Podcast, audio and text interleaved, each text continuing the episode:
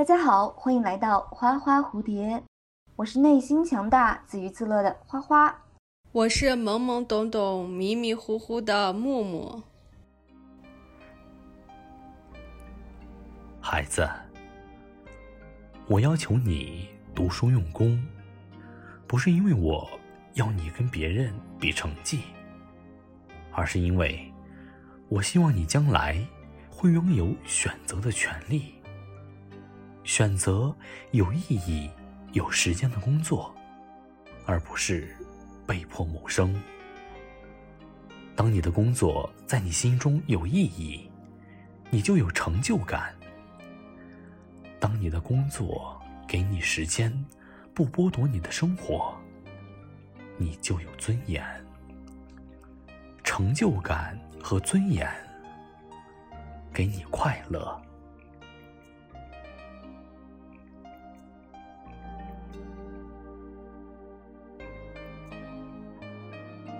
你离高考最近的一次是什么时候呀？我只有离高考最近的人。如果第一次的聚会我不去，可能之后也不太会有机会。小聚常常有，大聚真不多。一年接触一个新的人群，当你的情感正要达到一个浓度的时候。恰好又被分。果然，学校门口做的就会比其他地方做的好，因为它经过了学生的检验。高中食堂的炸鸡腿对我是一个致命的诱惑。当时我们连微信都没有。当这个纽带一旦断联之后，反而我们的交流真的是变得很困难。你就是写你的父亲，就我人生中唯一一次获奖的作文。嗯，他一样吗？好害怕！加油，加油！你当时有感情上的流言蜚语？那我不知道呀。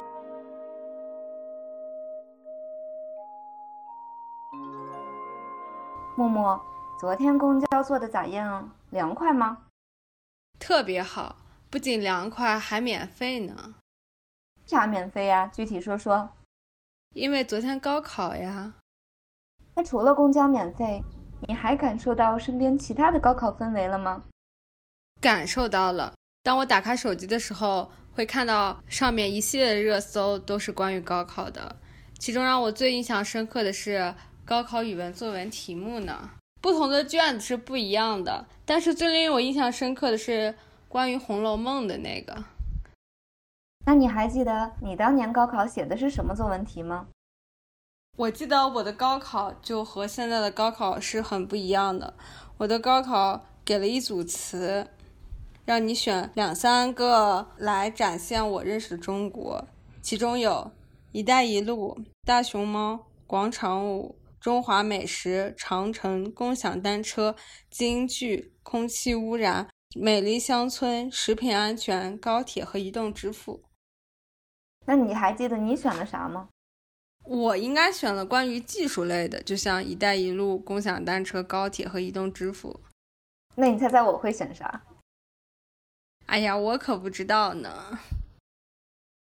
差不多了，不愧是朋友呢。我当然也选了一带一路当年的一大热点了。我还选了一些带有红色元素的词语呢，比如说中国梦以及广场舞。广场舞的队服不经常都是红色的嘛，所以我觉得这个也彰显了一定的文化特色吧。这是我当年的一些简单的想法。还有别的吗？在前天跑步的时候，还看到了很多的社会群体都在为高考助力呢。比如说路口的交警叔叔啊，还有一些出租车，他们都排队在等候高考生。你离高考最近的一次是什么时候呀？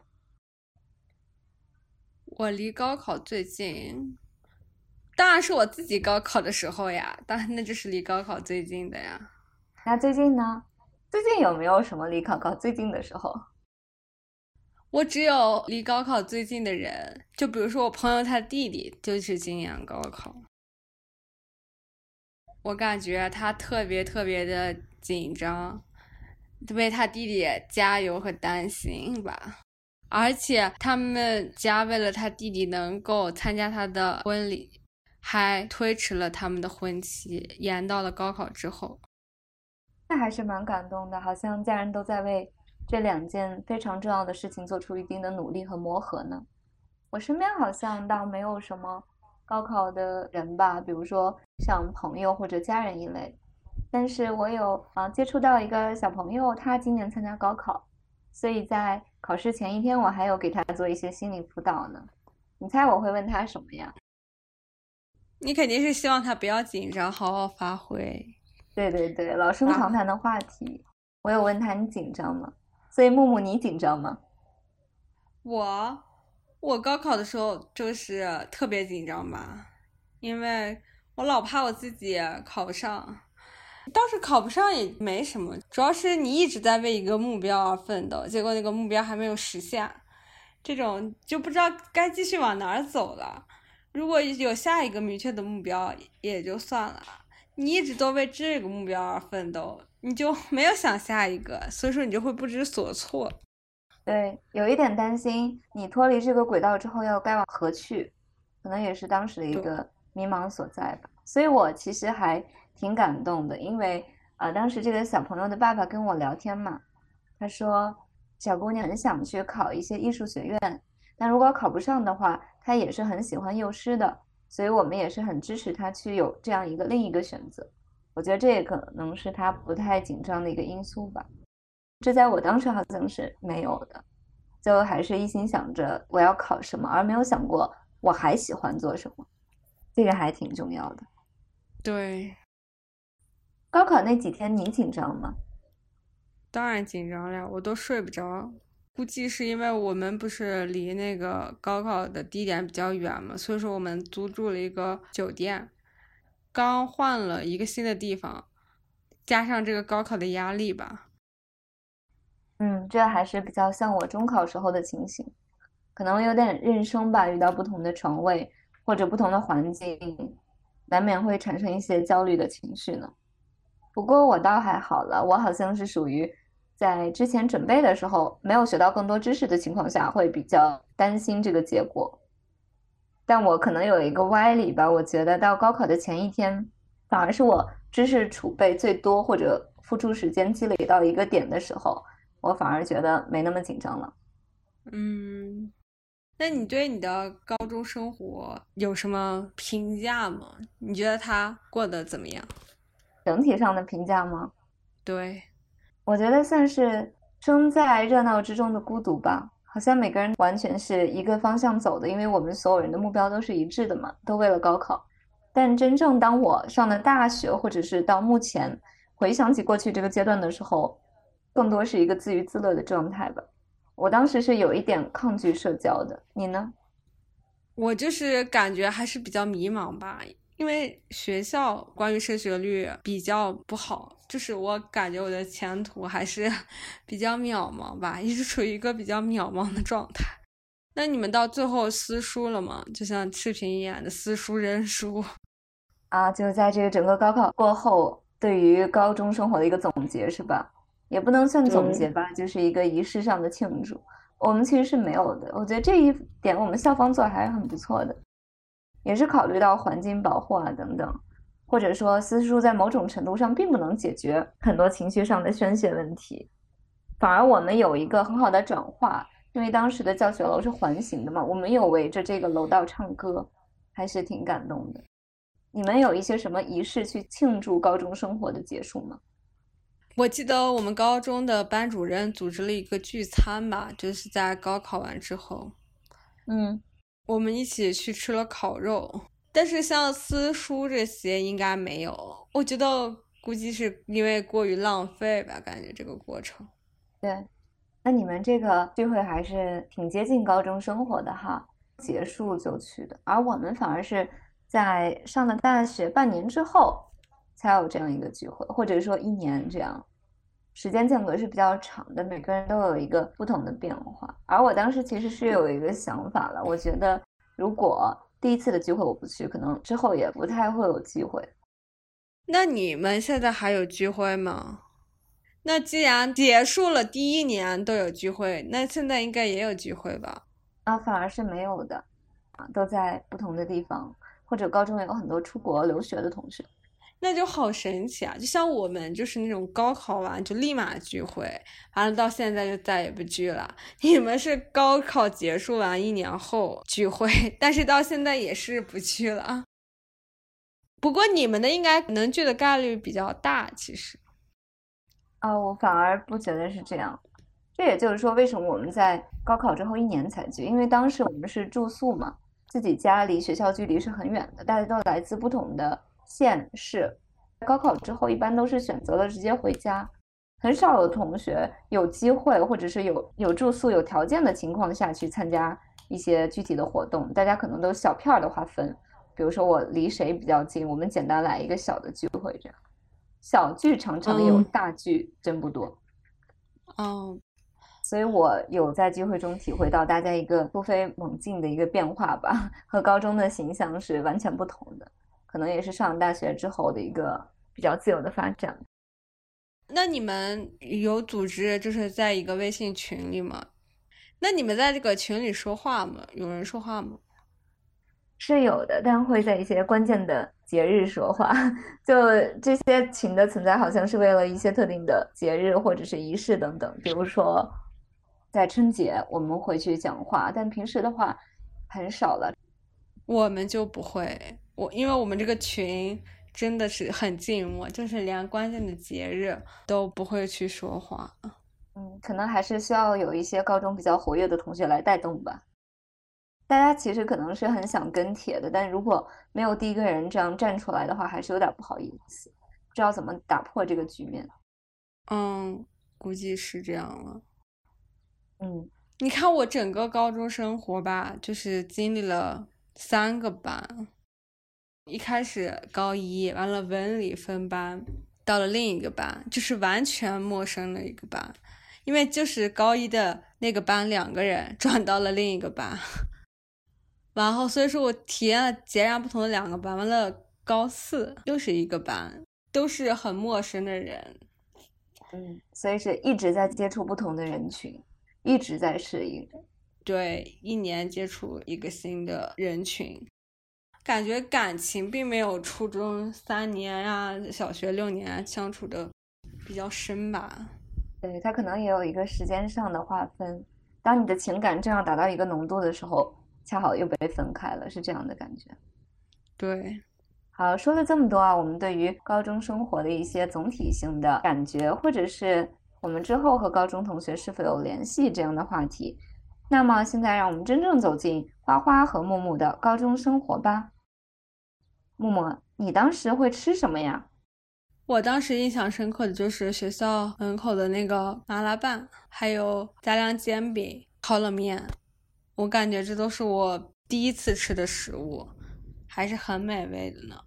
果然，学校门口做的就会比其他地方做的好，因为它经过了学生的检验。对，一个经典的概率：又便宜又好吃，干净又卫生呢。对的。那你们学校有什么吃的吗？我们学校的伙食其实还很不错的。我有一个挺特殊的经历吧，因为我哥哥是和我是属于同一个学校的。当我在步入高中时代的时候，我就已经听闻我高中母校的美食了。我哥每次打电话都会和我妈妈讲啊，这周我会奖励自己吃一根鸡腿啊，这样。高中食堂的炸鸡腿对我是一个致命的诱惑。可当我真正去尝试或者品尝这个食物的时候，发现其实也还好吧。可能每个人心中的 number one top one 食物都是不一样的。你会喜欢你们学校里的伙食吗？我们学校的伙食我没有吃过，我印象深刻的就是校内小卖铺。我曾经第一次在那儿吃过一种雪糕，就是方糕，还有那个美年达的饮料。真的是第一次吃，所以说印象比较深刻。总感觉就那个学校有卖，其他地方都没有卖的。好像我们的经历在时空上有一种错位的同步呢。你的这些经历反而是我在大学的时候感受到的。终于挣脱父母的一些管教啊束缚，去吃一些外面的东西。啊，高中的时候我更喜欢餐厅的一些饭食吧，比如说我们三层有一个做方便面的窗口。你觉得方便面怎么做好吃呢？方便面我不怎么吃，所以说我也不太知道这个事情。那种东西家里都不会买。嗯，那这还是一个饮食差异呢。我们学校是会有一个专门的方便面窗口，会把那个面直接放到煮沸的大锅中，出来的时候呢，你自己放入一些调料，酌情添加嘛。那个我觉得是我近几年吃过最好吃的泡面吧。关于吃饭的话，我就记得我们高中很挤了，所以你去外面的小摊位上吃会排队吗？那倒不会，就是没有那么多人，而且那些小摊儿，只要你过一会儿下去就不会。而且最关键就是我们学校门口卖麻辣拌的，他一下就做好多，就已经是做好了，他不会让你挑，完了现做，他一下做一堆就在门口一盒一盒的，就像卖盒饭似的就卖完了，完了他就走了。所有同学来领盒饭一样吃麻辣拌，还挺顺。完了完了，再把那个盒饭带学校的那个教室里头吃。嗯，那还挺方便的。我们当时就是挤拥挤。繁忙忙碌，这就是吃饭给我留下的一个很深的印象。所有的饭你都是要去抢的，你是要去奔跑的，而且你还要对抗一些不可抗拒的因素，因为总是有那么一些同学他们要插队，你也没有办法啊。因为这个也会有一点生气吧，可能是这样啊。越艰难的环境越显得我们的伙食非常的不错。那你们学校就有点像那个衡水中学了嘛，就是让你们吃的快点，十分钟之内必须吃完啊，没有那么严重，但是有一点点的特征吧。其实没有那么严格了。我们拥挤或者我们着急，主要是因为人多，而不是说这个时间不够，而是你想用这个时间去做更多事情，比如说睡觉呀，或者啊洗洗衣服呀、整理宿舍这样的。嗯，哎，说了这么多吃的东西。木木，你当时和谁吃呀？背着我和谁偷偷吃饭呀？我没有，我我上高中的时候几乎没有在外面吃过。你想嘛，那些食物都是那种小摊嘛，只能都能买回去吃嘛，就不需要香根的。但是我复读的时候就会找女生，经常就在门口的饭店里吃，就比如说什么油泼面呀、串串叔叔。杨国福的麻辣烫、吴明远米羊肉汤，而且我们离柳巷会比较近，还能去那个食品街去吃各种各样的东西。但是我就觉得很有意思，是和他是同桌嘛，所以说就是认识了，就和他一起去吃饭。他当时是在学校附近的那个有个小饭桌，他在里头住。完了，我因为中午不回家，我就在学校的那个。桌子上眯一会儿，我们两个才能相跟着一起去吃饭。哦，所以说你俩能够在一块儿的原因，更多的是时间和住的地点比较合、比较近，是吧？这个吃饭的计划规律都是一样的。对。那你让我想起了我的饭友啊，我当时其实是不同的阶段有不同的饭友，在分班前或分班后都有不同的女孩一起去吃饭。好像也是一个规律性的活动吧，我把它称之为一个日常必备的这样一个陪伴。所以你后来有和你的饭友走得很近吗？你们的关系会有一个质的飞跃吗？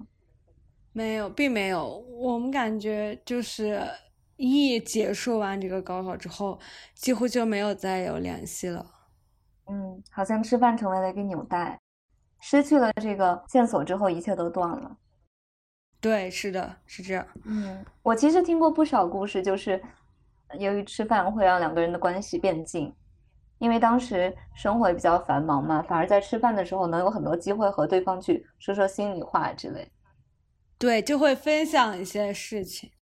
对，但那会儿的分享好像我都更束缚吧，我会把自己限定在一个条条框框内，情绪到达哪个度，可能我就会有点抗拒了，本能的反应吧。高中确实是在这方面没有一定的发展。你后来和他还有联系吗？没有了，因为当时我们连微信都没有单独加，因为那时候我并没有手机。嗯，都在同一个大群里，所以说就慢慢的走得很远。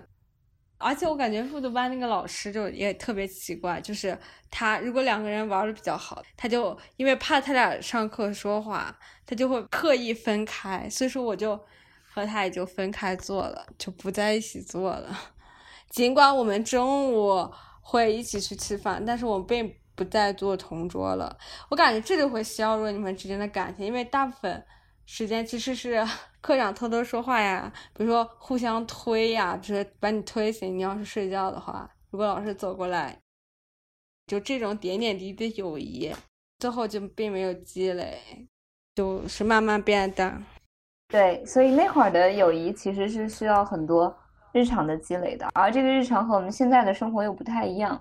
他可能会具体到啊，你睡着的时候我推你一把，或者是呃我帮你看看老师有没有来，这样比较小的琐碎的行为。而当这个纽带一旦断联之后，反而我们的交流真的是变得很困难。所以你这个友谊还是有客观上的阻隔呀。如果说我是主观上的阻隔的话，我是主客观一起都有阻隔，都有是吧？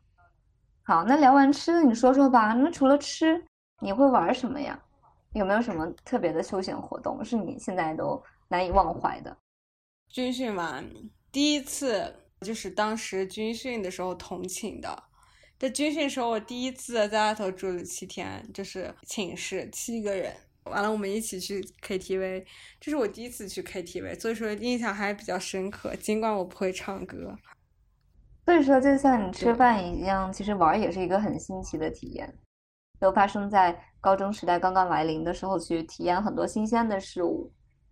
那除了这些新鲜的东西，有没有一些日常呀？比如说，你会采用什么样的方式摸鱼呀？我我一般就是嗯看小说，完了和别人一起聊天啊什么的。我高中的时候就学校有个阅览室，他就会进一批小关于小说类的杂志，嗯，特别多，我就经常上去借。好新奇啊！因为我本人看小说或者看书并不是特别多，尤其是在高中那个时期，所以我好想知道你最喜欢的一个小说是什么呀？有什么样的故事情节吗？我最喜欢的那个小说好像是叫那个《猫为媒》，它就讲了两个高中的男女因为猫而结缘的故事。天呐，因为女生的母 亲。对啊，因为女生的母亲并不想让女生养猫，所以说女生就偷偷的把猫带到学校养。但是这个猫有一天被男主以为是个野猫，就把它带回了家。所以说女生很生气吧，就到处找，最后就找到是男主那儿，因为男主是单身嘛，就在学校附近租了个房子，但是是男主一个人住。所以说他俩就共同养这个猫，完渐渐的就认识了，就结缘了。因为照顾一只猫咪，然后结缘，然后发生一些崎岖的故事。那你高中的时候有养宠物吗？对，我高中的时候养过一只猫咪。它叫啥名呀？它，它是我妈妈从那个工厂带回来的。当时那个工厂阿姨给它起的名字就是小美女。但是这个就是很奇怪一件事情了。当时，但是我们并没有就是很有技术的去分辨它到底是个公猫还是个母猫。但是我妈妈说它是个公猫，但是我认为它是个母猫。但是我们没有找就是医生去断定一下它到底是公。但是它的名字是小美女，这还挺有趣的。它给你的高中有带来什么样的乐趣吗？还是挺好奇。嗯，第一个就是它比较嗨吧，就它会在你写字的时候跳你写字台上，坐在你的手上。不想让你动笔，就是看着它的那种样子，它永远要坐到你的视线跟前，是这样的。而且还有一个就是，你需要去给它洗澡，它会掉毛，你会要清理它的那个粪便呀什么的，会耽误一些你的精力。但同时也是一种乐趣吧。有一只很黏的要贴贴的猫猫，还是很很可爱。对对，是的。那你家人会阻止你养猫吗？觉得这个耽误了你高考的一些精力啊，或者是时间？那倒没有，他们不觉得这个会耽误时间，所以说还好吧，就是顺利的养到了大学，顺利的养到了大学，可以。你们学校会有一些什么文体活动吗？这些好像都是我们自己玩的，比如说聊天呀、看小说呀。就是因为没有嘛，因为我们学校并没有组织。我看那些就是我看小说就会经常会有割裂的感，因为他们学校就会组织什么读书会啊，还有什么学生会啊、广播站呀。就在高中的时候，我以为这些都是在大学才会有，就没想到在高中的时候，有些学校就会有这些什么活动，就比如说什么口语角呀之类的活动。我们学校一个都没有。对我我们学校也是比较少的。我们当时是有社团的，但是他所举办的活动一般都是在这个周日下午，所以当时我也是没有这个条件去参加的，因为还要坐大巴车嘛，再整整到学校，也比较辛苦。那你们学校是有什么呢？就是难道不会有一些什么特别的活动吗？会有吗？其实是会有的，虽然说是少吧，但是基本的一些活动还是会有举办一些。比如说我印象最深刻的就是五四歌咏大赛，不同的年级吧会分配到不同的任务。我们那一届刚好是高二的时候参加了歌唱比赛，我记得当时还是有有一些插曲的吧。我们班就在歌唱的时候不太认真嘛，所以老师可能也比较生气。最后我们就想了一个办法，找班里那个最会唱歌的男孩去带我们唱歌，大家一起去学嘛，还挺惊喜的吧？凭着《国家》这首歌拿到了全校第一的好成绩，这个是我很难忘的。就是大家一起使劲儿努力去做一件事情，在那个情况下，你会短暂的忘掉学习给你带来的压力和痛苦，你会发现大家不同的一面啊，这个是。在我们学校很少见到的，你们会有一些作文大赛什么的吗？除了这种热闹的，会会有一些能力比拼？会有，但是我几乎都不会参加，因为学校并没有组织，它应该就是各个区里面，或者是和其他的地方的一些省里面的一些比赛吧。对，但我们会有一些作文比赛，我当年有幸啊参加过一次，这里不得不吹捧一下自己当年的勇气。你可以猜到吗？我写的是什么？就我人生中唯一一次获奖的作文。其实你已经告给我了。你的这个话说我就不用猜。你就是写你的父亲吗？倒回到高中的一场作文比赛中，外面下着淅淅沥沥的小雨，正好是春夏交际的时刻。你会写点什么的？关于你的父亲？我关于他的话，我印象最深刻的是，就是他下的雪，开车从很远回来，因为下雪开车并不安全嘛，下雪坐高速并不安全，但是他还是赶在我生日那天回来了，还是很感动的嘛。就是你小时候的。其他的就对，其他就没有什么了。主要是我对于我来说的话，就是我还是更擅长写那个。议论文，我不擅长写那个记叙文，就是我没有那个，对对对，我没有那个文笔，把那些故事都写的特别好，就特别流畅。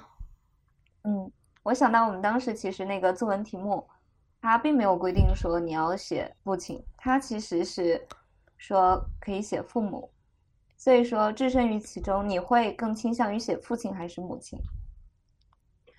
我更会倾向于写母亲吧，像这种题目我一般都不会去参加，因为我觉得就是家里的这些事情都是很隐私的事情，你写感情也不会特别抒发，而且最关键是我并不喜欢写那个记叙文，我并不擅长用比较就是优美的句子包装我的语言，就觉得很神奇，嗯。所以提到这个，我其实当时选了我的父亲，也是一个我认为高中是非常有意义的一件事情。包括现在那那张获奖的作文所印的报纸嘛，还在我家储存。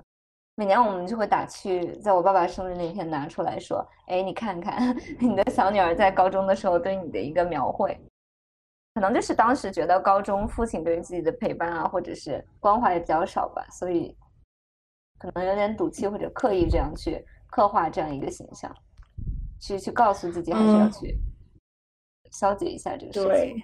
嗯，因为你老写日记吧，就是会保持一个就是记录生活的一个态度吧。嗯，所以想到这个，我就觉得好像我们在这方面还是挺不一样的。你喜欢看小说，我反而喜欢自己去写东西。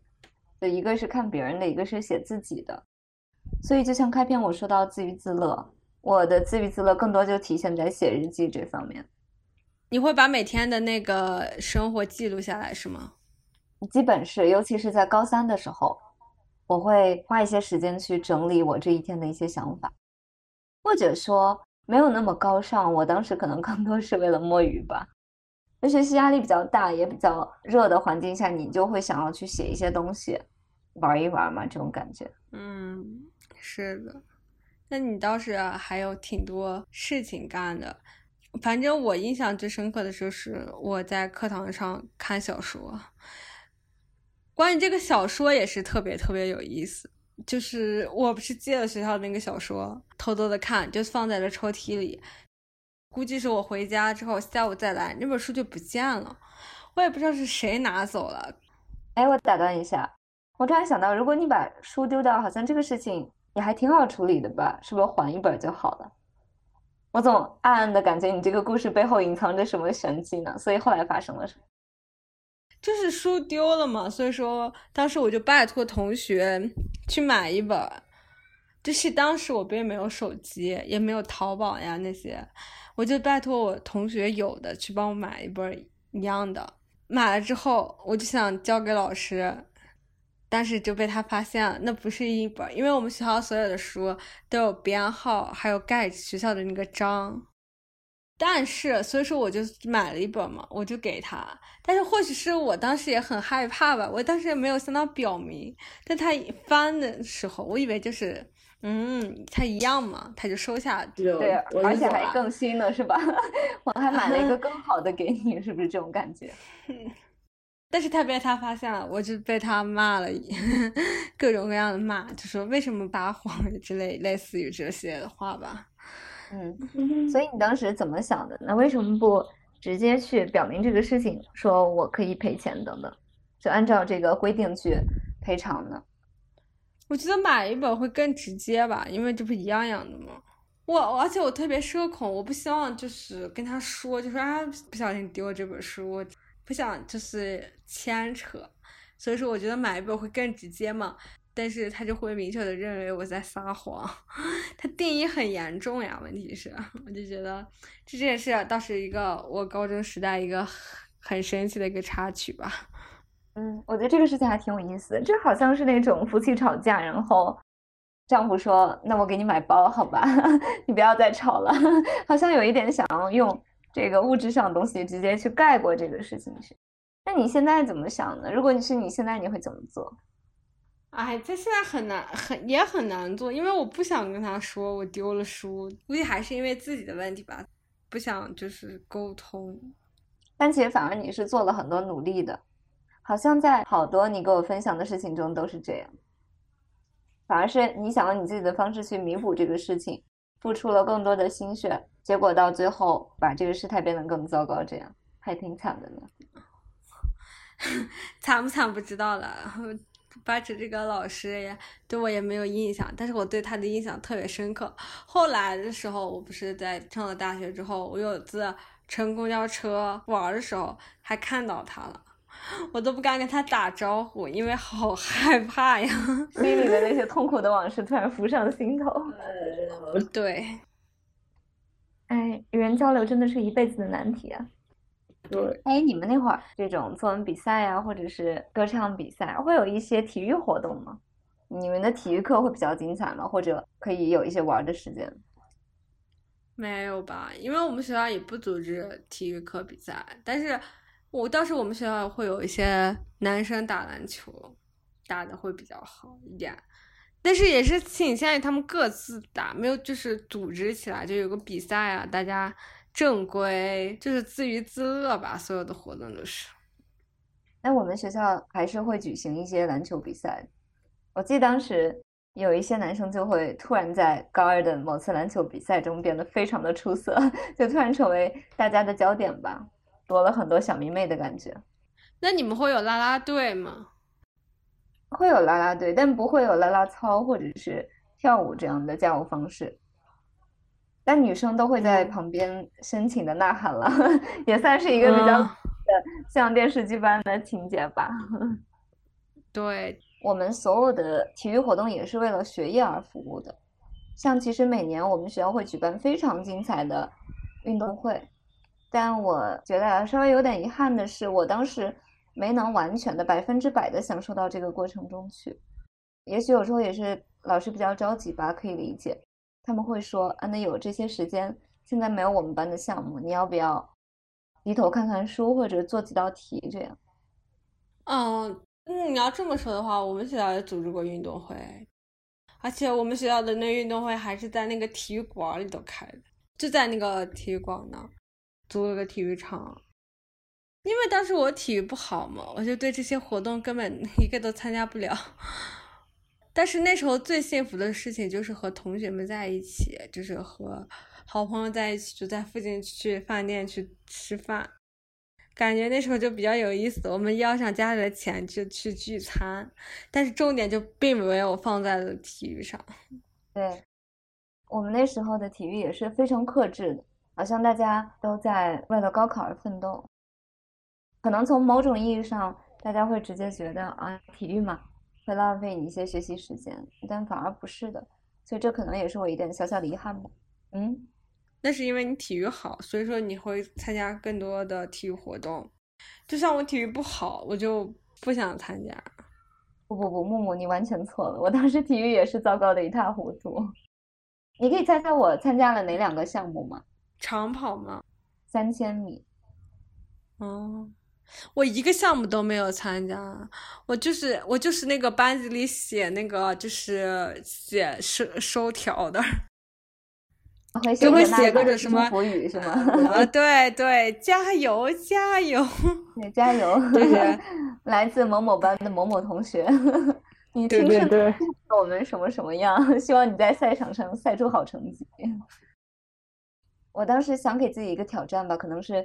比较热血、比较中二的年龄，我觉得说跑一个三千米好像才不能不留遗憾。这样，那你跑赢了吗？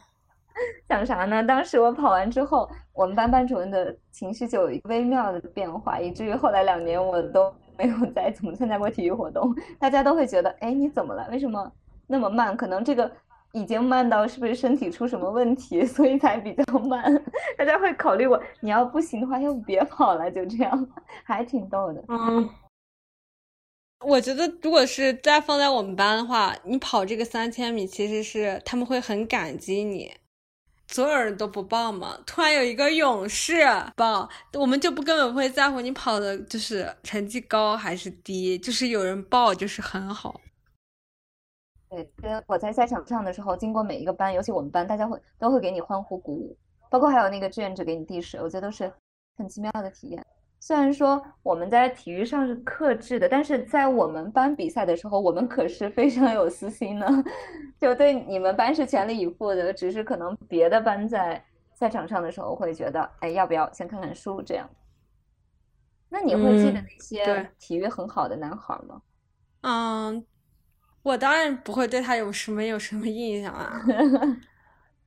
我感觉我对人的印象不是在体育这方面得来的，就是而且也不会有一个特别优秀的，就是跑的特别特别快，一下就能抓着你，也没有，所以说就是很平平无奇，完了再平平无奇的度过。嗯，还是人少。我们学校人多的话，其实还是有很多体特生。他们会在体育上真的是有出色的表现，你会觉得啊，原来这个人还能跳这么远，就所有的。但是后来的话，你就不会认识了呀。后来的话，你就不会认识他了呀。为什么？不在一个班嘛，你也不认识啊。但是每个班都有体育好的同学啊。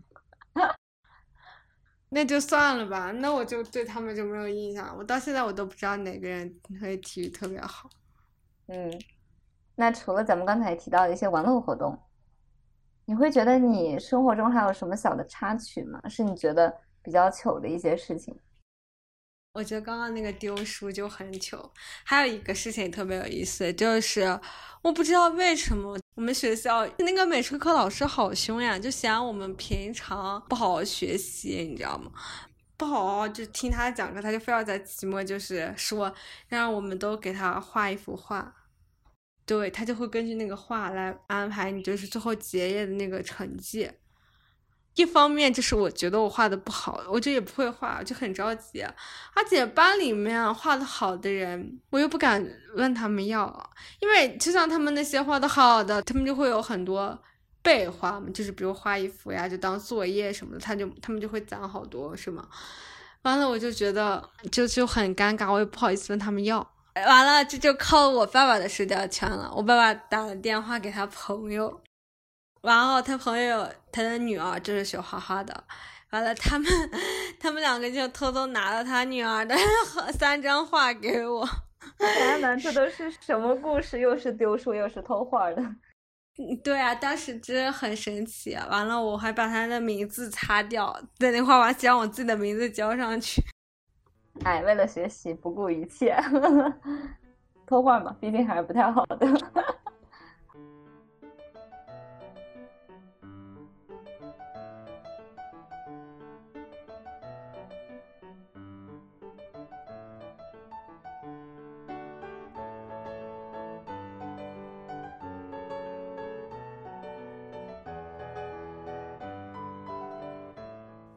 对了，咱们说了这么多啊，都是自己和朋友之间这种玩闹啊等等。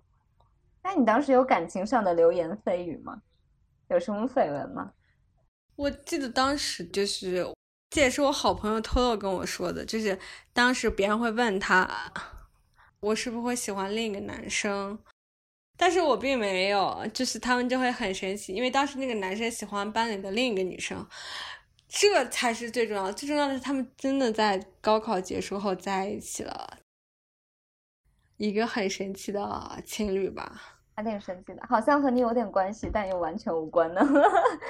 对对，是这样的。我高中的话也也有成几对，就是隔壁班或本班总会有一些人嘛，比较有眼缘，然后在一起，但到现在没有听说特别持久的吧。大家可能都是在一起几年，最后因为这个轨迹不同而慢慢分开了。哦，那就是没有，就是成功的吧？应该说是。嗯，成功的应该也有，但我身边的不多，没有听到过太具体的案例。主要是没有举办那个同学聚会啊什么的。当时如果有这些活动的话，真的就能问一问，看有没有成的。当时有一个很奇怪的现象就是。大众眼光里会觉得某一对情侣好像还挺不合适的，结果反而他们到最后是在一起非常久。而当你接受了这种情况，会从校服走到婚纱的时候，他们又分手了。就高中有很多出其不意的情况吧，可能是那会儿对大家了解不够，所以觉得这些事情真的是非常的离奇，发展很曲折。有别人喜欢你吗？那我不知道呀，那估计是没有。还是社交，错过了一些姻缘，说不定。那也没有吧，估计也就没什么姻缘，还有什么错？不过我喜欢过别人，这是我高一的，因为我不是高一、高二和高四分别是三个班嘛。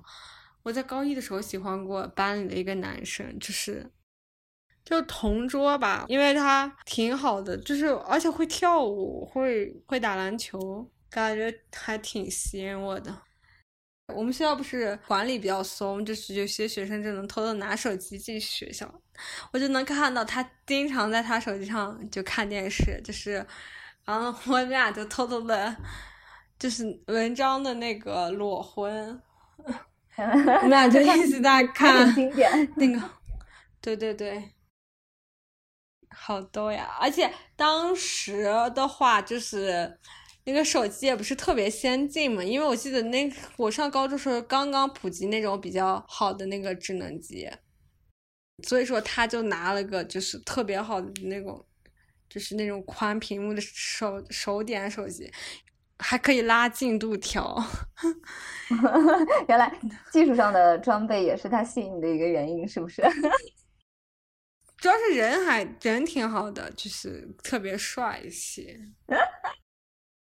那那后来呢？你会和他有一些新的接触吗？但是他人家有女朋友，他俩才神奇了。就是在高一的时候不是分成两个班，完了，等到高二的时候，这个女朋友来了我们班，完了我去了他女朋友的那个班，就是相当于换了一下嘛，整个就按成绩换了一下。一开始你和男生是一个班，后来你和女生是一个班，对吧？不是，是我去了女生那个班，完了女生来男生那个班，在高二的时候。啊，也就他俩在一个班，然后你在另一个班。对对对对，是这样的。完了，他俩好像在我高二的时候，他俩就不在一起了。他俩在高一的时候，因为他俩不在一个班，但是他们在一起。但是高二了，他们在一个班了，反而不在一起了，就可神奇。对，还挺有意思的。高中的感情感觉是更难理解的吧，因为我高中完全不太懂大家是如何建立亲密关系的。反而到大学可能还会觉得啊，你这段关系结束是因为什么什么样的原因。高中就只会觉得，哎，他们怎么分了？就这种感觉。还有一个印象深刻，就是我闺蜜，就是在高中就会喜欢上我我们班长，真的是完了，他就去表白，然后那个班长就说他要好好学习，完了转眼在也是在高一，就是完了他就交了另一个女朋友，还是初中的，就是我们高一完了交了个初三的，但是在同一个学校嘛。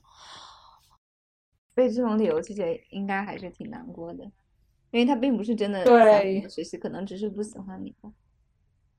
所以这个理由他比较蹩脚。嗯，我记得我当时也有喜欢的男孩，但我的那种喜欢好像还是比较理性的吧，因为当时确实也不太懂什么是心动，就觉得会觉得这个男孩真的蛮帅、蛮阳光，而且了解的东西也比较多吧。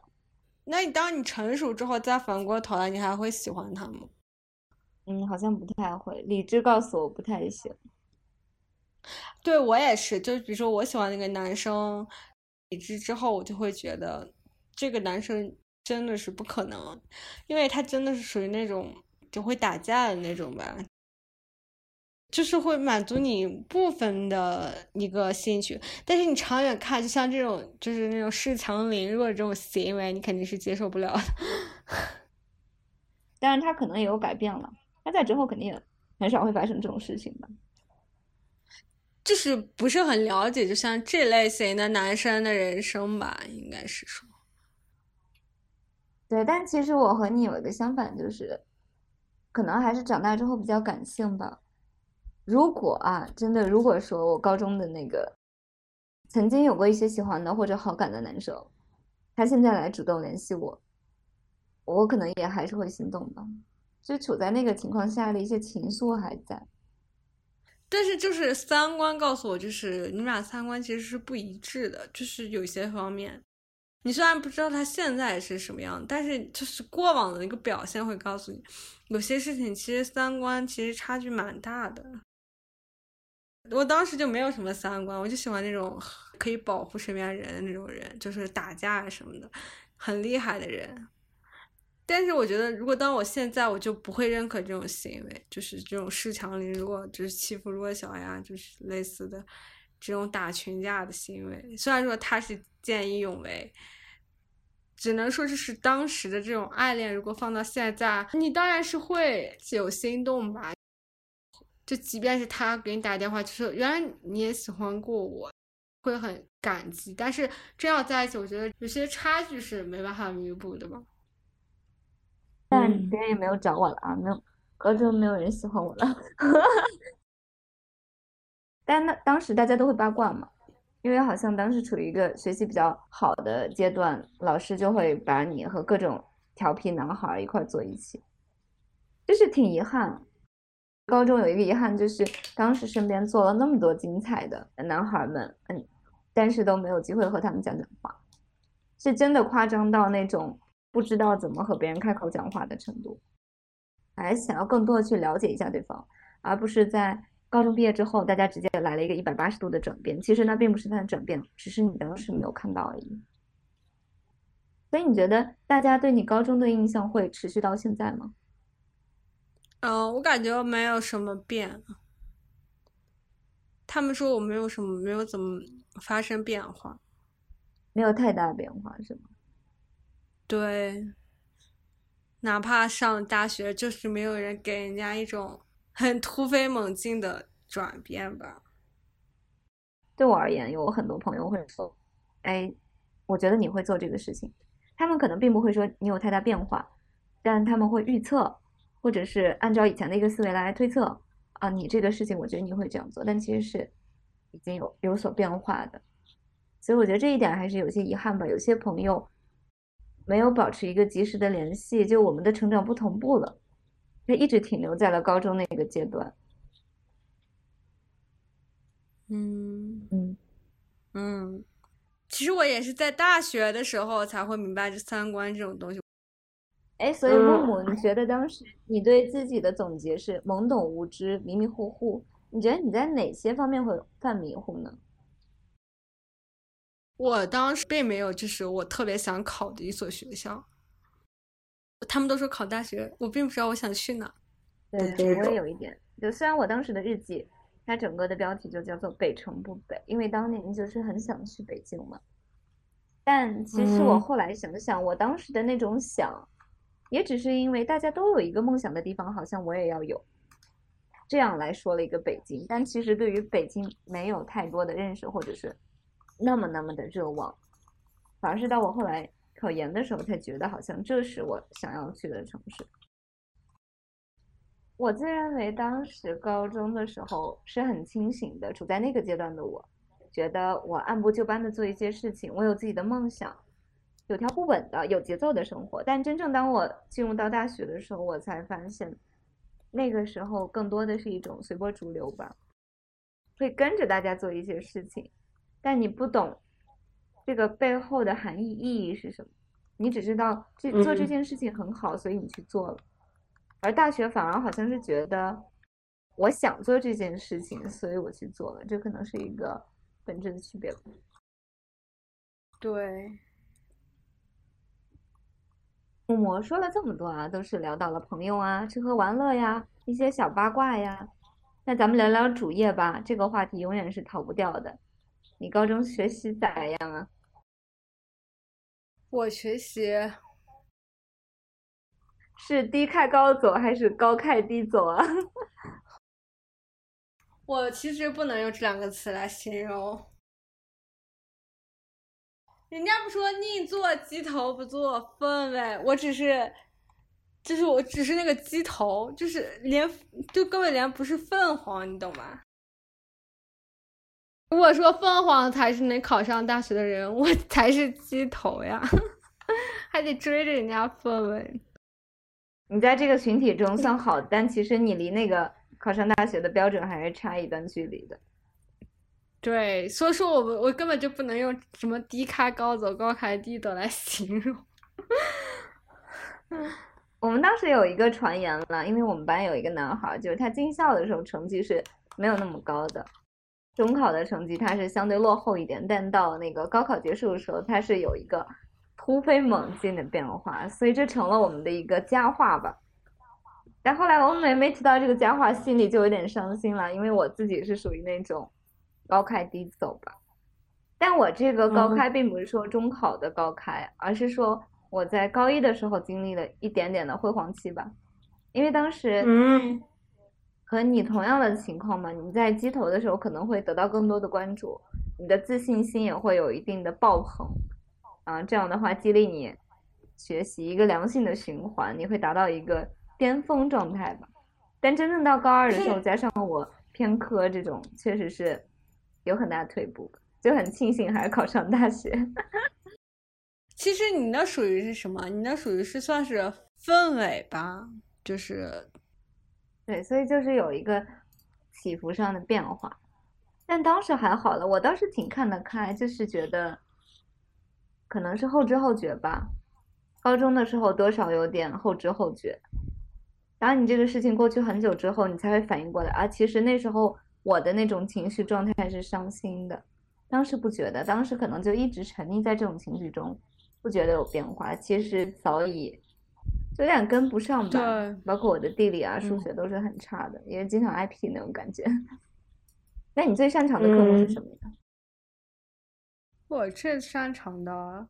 我感觉除了语文和英语这种文学类的这种科目，剩下的科目我都挺喜欢的。实际上，我自己好像最擅长的吧，我认为我最喜欢的就是最擅长的。我喜欢的是政治和英语，包括这两门的课的老师，我也是非常喜爱的。我当时会花很多时间在英语和政治上面，有一套自己的学习方式吧。这可能也是到最后为什么选了英语专业。一个小小的奇迹吧。其实我高中最喜欢的是地理老师，虽然说我地理并不是就是特别特别好，因为地理老师就是我心目中比较干练的女生的形象，就特别喜欢她，自带那种 BGM 的一种老师就特别喜欢，而且讲课也讲的比较好。嗯，这让我想到了我们当时的。高一的物理老师，他也是班主任嘛，他还蛮可爱的，就是一个胖胖男老师。他有一个特别好玩的点，就是他生气的时候，他会非常的严肃的告诉大家，像是一种宣称一样的说：“我要生气了，你再说下去我要打人了。”就是他会以这样一种开玩笑的方式来告诉我们，但他本人确实是很生气的。这个还挺有意思的，嗯。还有一个高一的政治老师是我非常喜欢的，而且很神奇，因为那个政治老师比较严厉嘛，可能大多数我的同学都对他有一点抵触的情绪吧。但我当时政治可能学的稍微好一点，所以构成了一个良性循环吧。他每次都非常照顾我，或者是在问大家问题的时候，他会跳过，因为他知道我会，或者叫起来我的时候，我确实回答出来。所以夸张到一种什么程度？就是他对我的偏爱体现在做十道题，他会给我打十个勾，就是 除了后面的优和非常棒之外，他会给你每一道题都有反馈，特别有安全感。嗯，但是我很喜欢，而且我觉得他真的是能把一些经济型的理论讲得很清楚，他懂怎么去算这个题，他是很有能力的。其实我们高中的英语老师给我留下的印象就特别好，主要他就会特别特别担忧，因为我当时英语特别差，我所有的成绩都都还挺好的，在我上高一高二的时候，只有英语就是如果是满分一百吧，所有的科目几乎都在八十，就英语能考三十的那种，他就会特别的当着全班面前，就是你们某某某同学啊，就成绩还可以。为什么就英语这么差呢？你们要记住，只要你们下多下功夫在英语科目上，你们就不必受二茬苦，吃二茬罪了。完了，特别就叫住我，就特别就专门说，这英语不难，你要努力学。印象特别特别深。那你的英语其实一开始是很差的，就到一个非常低的水平。但反而你上大学还是选择了英语专业，我觉得这可能就是命运吧。这是命运的捉弄，也没有了。但你当时那个实力确实是够得到的这个专业。对呀，让我想到了我的地理老师。如果说你英语老师是一种苦口婆心教导的话，我的地理老师真的是被我气到不行。我算是一个还算听话的人，但是。在地理这方面真的是做的很糟糕，所以我当时为什么在一年之后参加同学聚会的时候会犹豫，就是我很害怕见到他，就觉得很羞愧吧。那你们就是比如说上了大学之后会去看高中的老师吗？其实我是没有的，会有很多同学去。对对对，就是就是这样的，就是就是咱们这样的人就不会去，就感觉好像很多人就会主动去看。我从小对于老师就有一种距离感。包括即使我现在去做一些类似老师的角色，我也会和学生有距离感。嗯，毕竟你和老师有年龄差，我内心会非常感激他们。包括我经常也会回忆到很多快乐的时光，但真正的要去交流这样的一个情感的话，我觉得这对于我来说还是比较难的。给听众朋友们解释一下，现在属于木木妈妈进来关怀木木的时刻。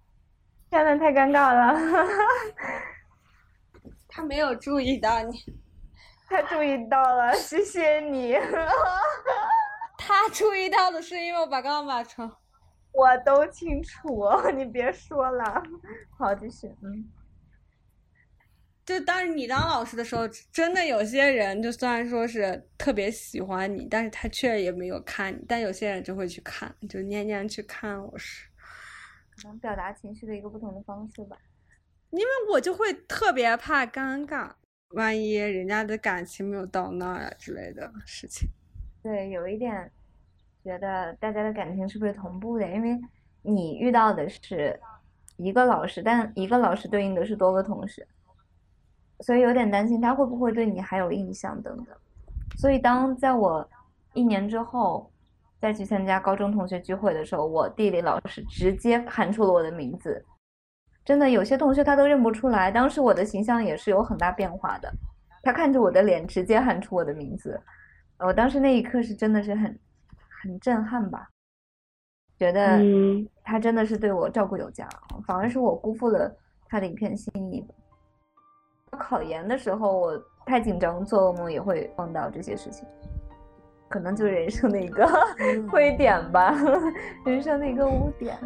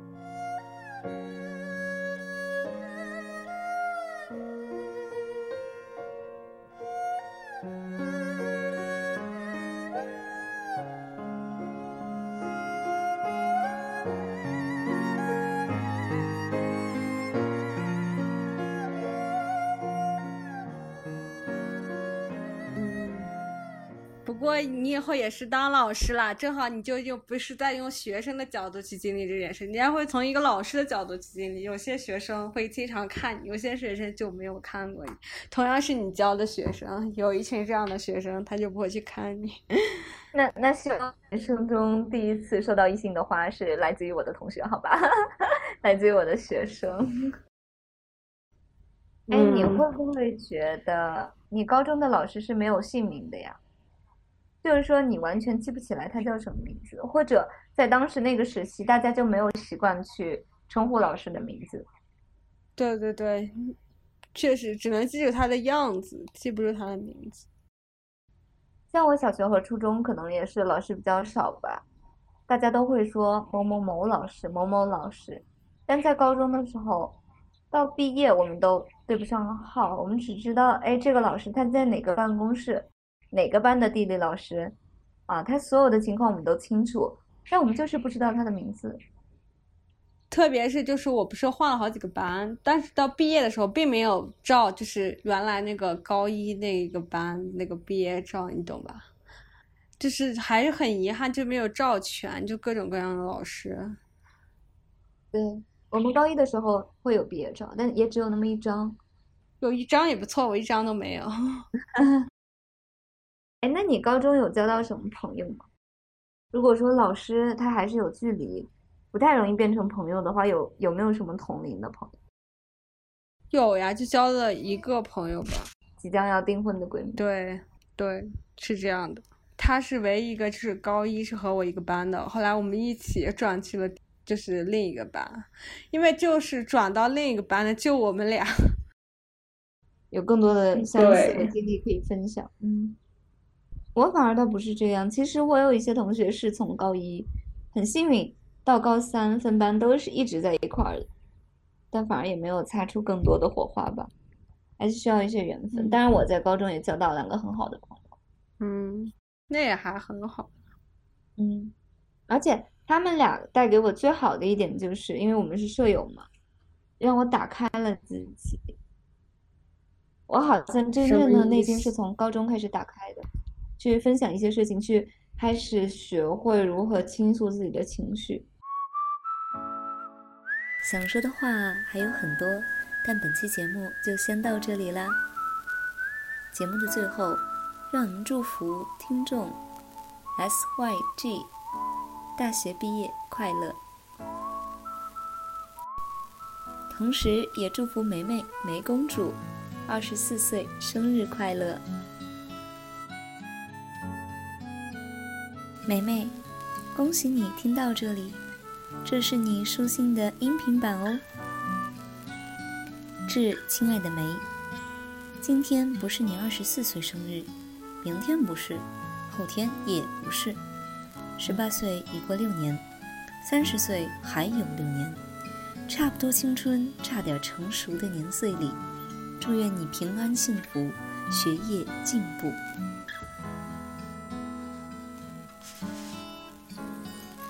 穿上这条白色连衣裙吧，泡泡袖里充盈着夏夜微凉的风，腰身妥帖，使你行事如流云，紧密洁白。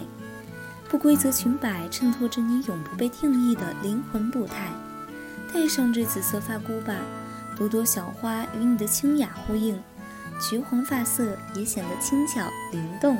背上这时髦的发饰包吧，微妙的呼应一以贯之，像你的笑容一般温婉。再配上你雪白的袜、漆皮的鞋，闪亮起来吧，我可爱的梅梅公主！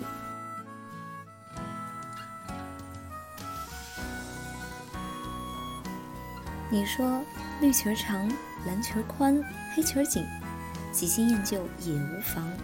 裙儿们的态势与你无关，色彩斑斓，世界万千，路过人间，只要你果敢决断，记得好事多磨。你的福气还在后头呢，穿上它们吧，像小猫也为你跳跃欢呼。穿上它们吧，承载着对世界的善意，勇敢前行。来自美岛的花公主。